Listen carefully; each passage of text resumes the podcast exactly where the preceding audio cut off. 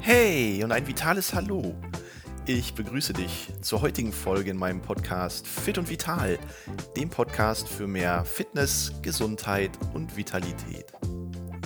Mein Name ist Christian Kunert und die heutige Folge wird dir präsentiert von der Akademie für Prävention und Fitness.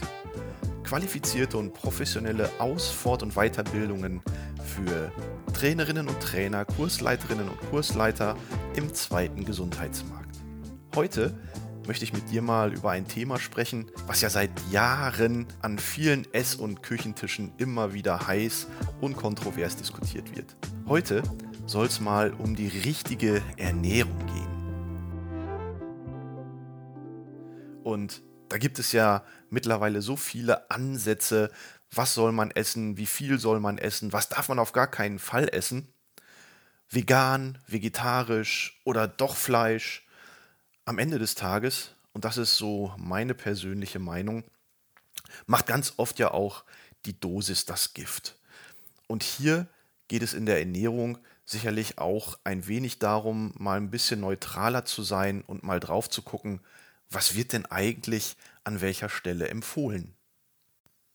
Und mal ganz ehrlich, wenn man sich jetzt nicht unbedingt im extremsten Bereich des Sports bewegt, bietet doch die Ernährungstabelle der Deutschen Gesellschaft für Ernährung erstmal eine grundsätzlich gute Orientierung an Lebensmitteln, die man in ausreichenden Mengen oder in ganz, ganz kleinen Dosen zu sich nehmen sollte.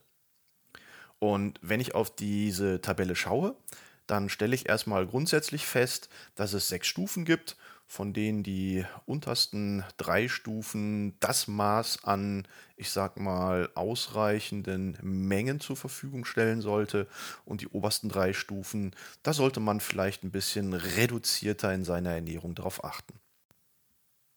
Fangen wir doch einfach mal auf der untersten Stufe an, also auf der Ebene, wo es unproblematisch ist und wo man am meisten von zu sich nehmen kann.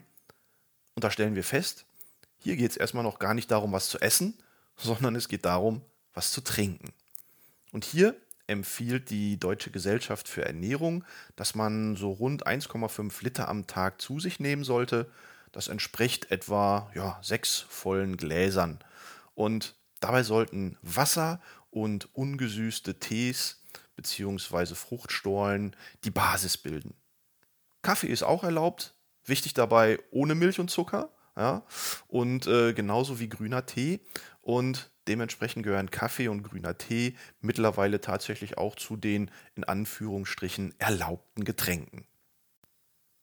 Die nächste Ebene bildet dann Obst und Gemüse.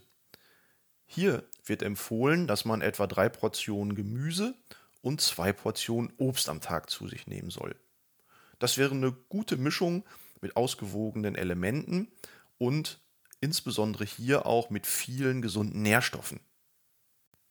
Dabei sollte man aber im Obst- und Gemüseregal schon mal darauf achten, dass nicht immer nur die Bananen und die Äpfel und vielleicht der Brokkoli reinfliegt in die Einkaufstasche, sondern dass man vielleicht immer mal so ein bisschen guckt, was ist denn gerade saisonal im Angebot und was ist vielleicht auch regional im Anbau.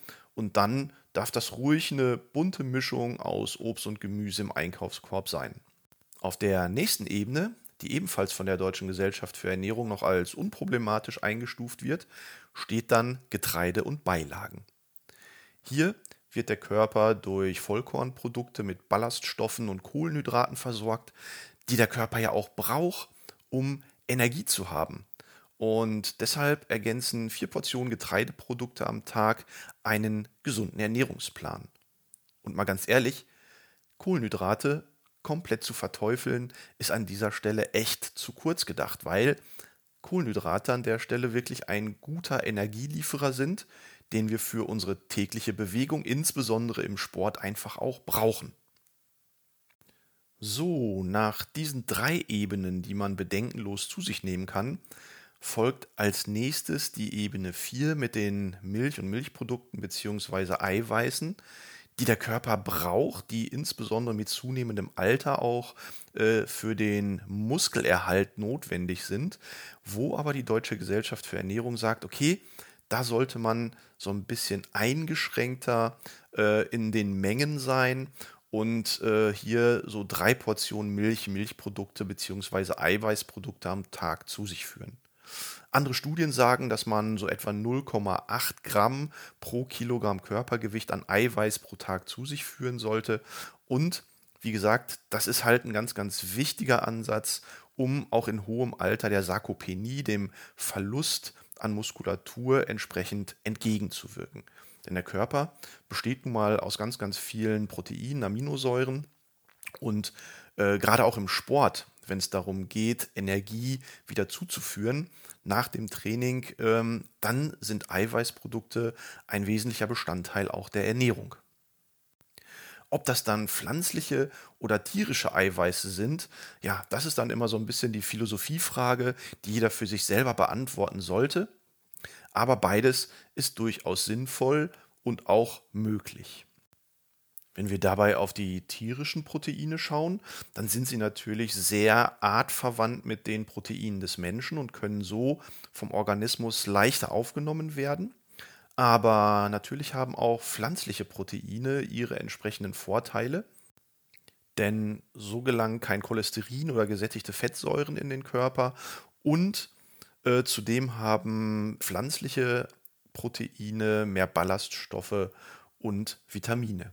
Am Ende des Tages, wie gesagt, entscheidet hier oft die eigene persönliche Philosophie oder die ethisch-moralische Frage, welche Proteine dem Körper zugeführt werden.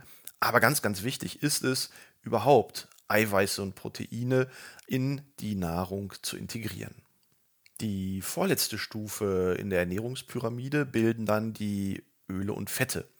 Und hier sagt die Deutsche Gesellschaft für Ernährung schon, dass man hier aufpassen sollte, wie viel an Menge man dem Körper zuführt.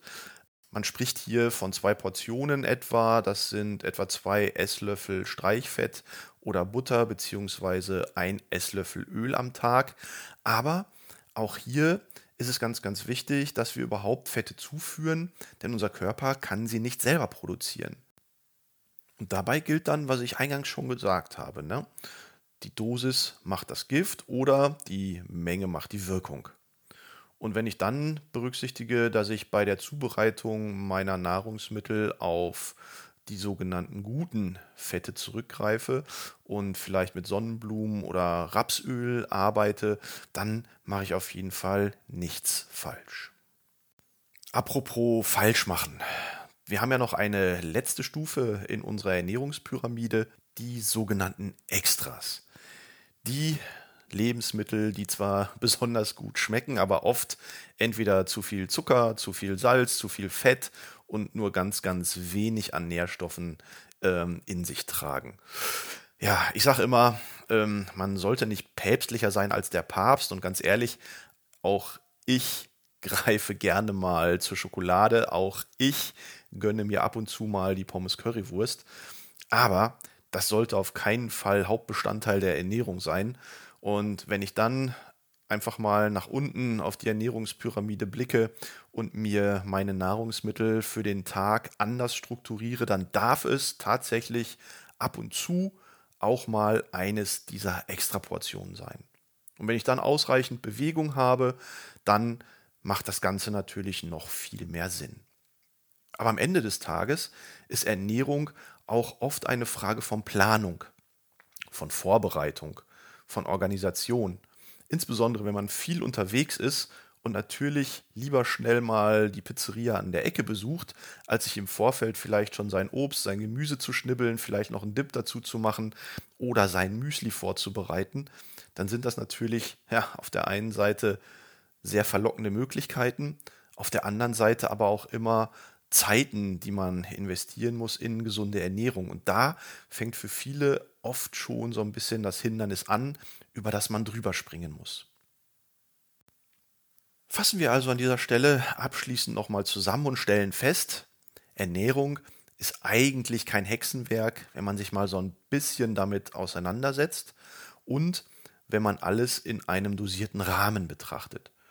Und wie ich eingangs schon sagte, solange ich keine extremsten sportlichen Aktivitäten wie Marathonlaufen, Bodybuilding oder sonstige Hochleistungssportarten vollbringe, dann ist eine ausgewogene Ernährung eigentlich ganz einfach. Und wenn ich dann im Rahmen der Nährwertverteilung immer so ein bisschen daran denke, wie viel braucht der Körper eigentlich, um über den Tag gut aufgestellt zu sein, dann sind wir bei etwas mehr als der Hälfte Kohlenhydrate und etwa 30 Prozent Fett und etwa 15 Prozent Eiweiß. Das sind Dinge, die braucht der Körper, um gut über den Tag zu kommen, um seinen Energiebedarf auch zu decken und dann macht man an der Stelle eigentlich nichts falsch. Ich weiß, das Thema Ernährung ist ein sehr kontroverses Thema und jeder hat da so seine eigenen Ideen. Jeder hat da auch schon immer mal wieder was drüber gehört oder gelesen. Ich fände es an der Stelle spannend, wenn du mir deine Erfahrungen einfach mal mitteilst und dazu die ähm, Social Media Kanäle auf Facebook und Instagram nutzt, wo du mich unter Kunert Gesundheit findest. Und vielleicht hast du ja Lust, mir einfach mal eine Nachricht dazulassen. In diesem Sinne, lass es dir schmecken, dein Christian Kunert.